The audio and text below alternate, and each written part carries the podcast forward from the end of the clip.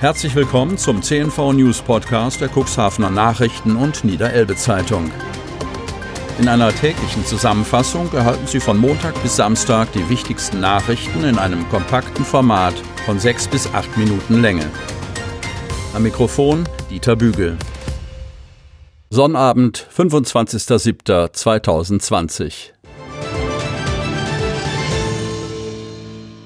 Heiß Cuxhaven. Während noch am Donnerstag das Umweltministerium in Hannover bezüglich des Fischsterbens vor Otterndorf und Cuxhaven die Verantwortung zum Landwirtschaftsministerium schieben wollte, ist plötzlich Dynamik in die Angelegenheit gekommen.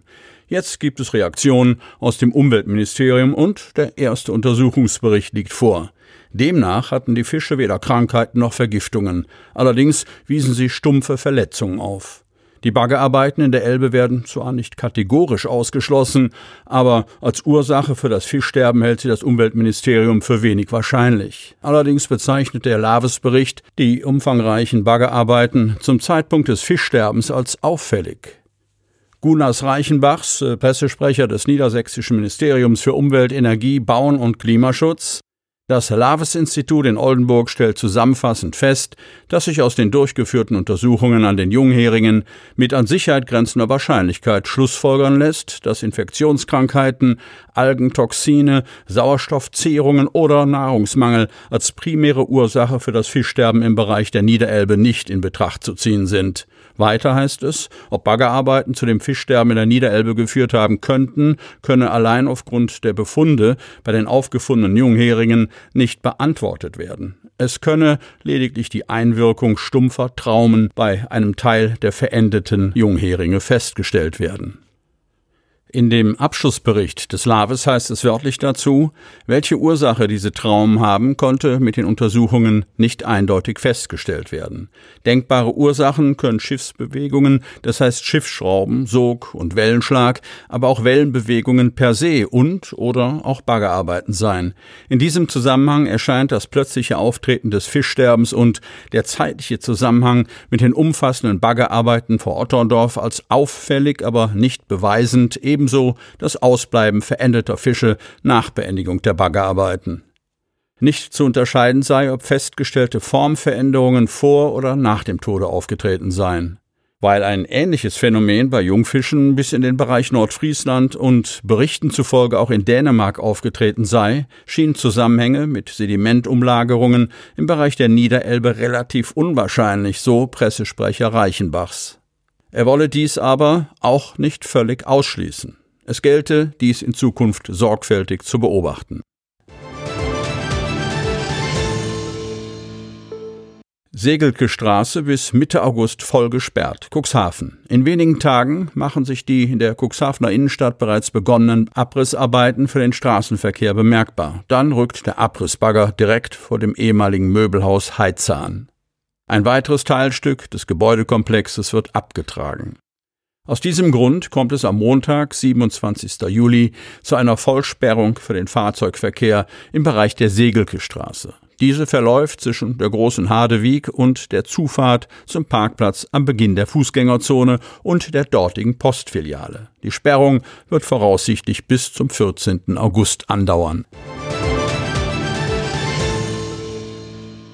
Weiterhin keine Neuinfektionen mit dem Virus. Kreis Cuxhaven. Volle Strände im Cuxland, in den Kur- und Feriengebieten drängen sich die Gäste. Manchem Einheimischen wird es schon wieder zu viel mit dem Tourismus im Cuxland. Mancher klagt über nicht eingehaltene Abstandsgebote, Verstöße gegen die Hygieneregeln und nicht getragene Schutzmasken. Deutschlandweit verbreitet sich das Coronavirus wieder stärker. 815 neue Infektionen mit dem SARS-CoV-2-Virus wurden dem Robert Koch Institut kurz RKI am Donnerstag gemeldet, der höchste Wert seit Mitte Mai. Völlig anders sieht die Situation noch im Kreis Cuxhaven aus, trotz der hohen Touristenzahlen. Hier wird dem Gesundheitsamt seit mehreren Tagen keine Neuinfektion mit dem Virus mehr gemeldet. Von den insgesamt 376 offiziell bestätigten Infektionen gilt lediglich noch eine Person aus Schiffdorf, die im Krankenhaus behandelt wird, als erkrankt. Die Infektionsquote, gebildet aus der Anzahl an Neuinfektionen pro 100.000 Einwohner über einen Zeitraum von sieben Tagen, liegt weiterhin bei Null. Anlass zur Entwarnung gebe es, so die Experten, dennoch nicht.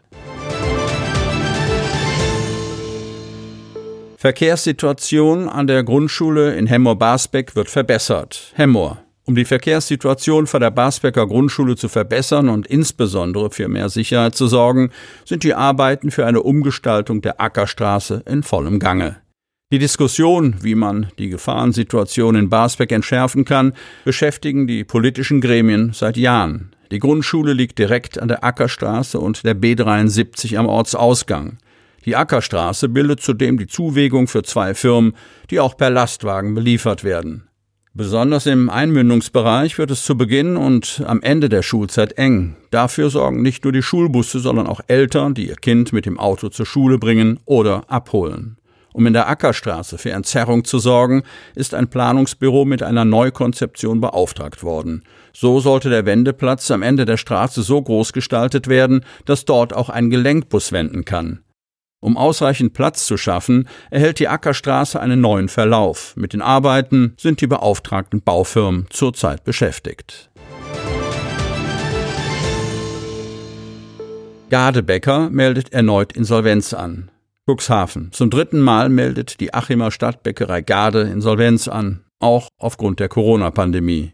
Das berichten aktuell mehrere Medien. Die Bäckerei betreibt mehrere Filialen im Kreis Cuxhaven.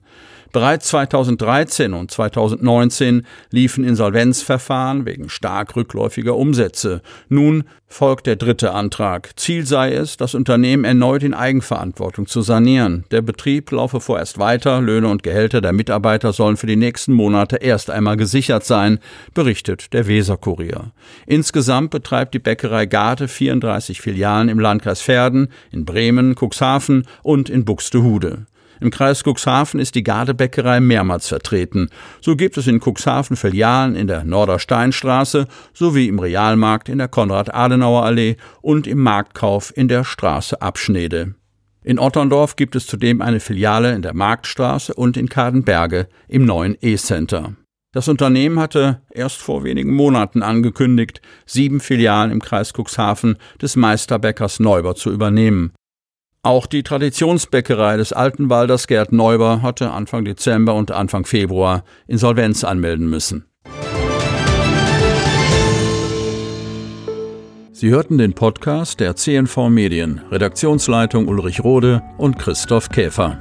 Produktion Rocket Audio Production.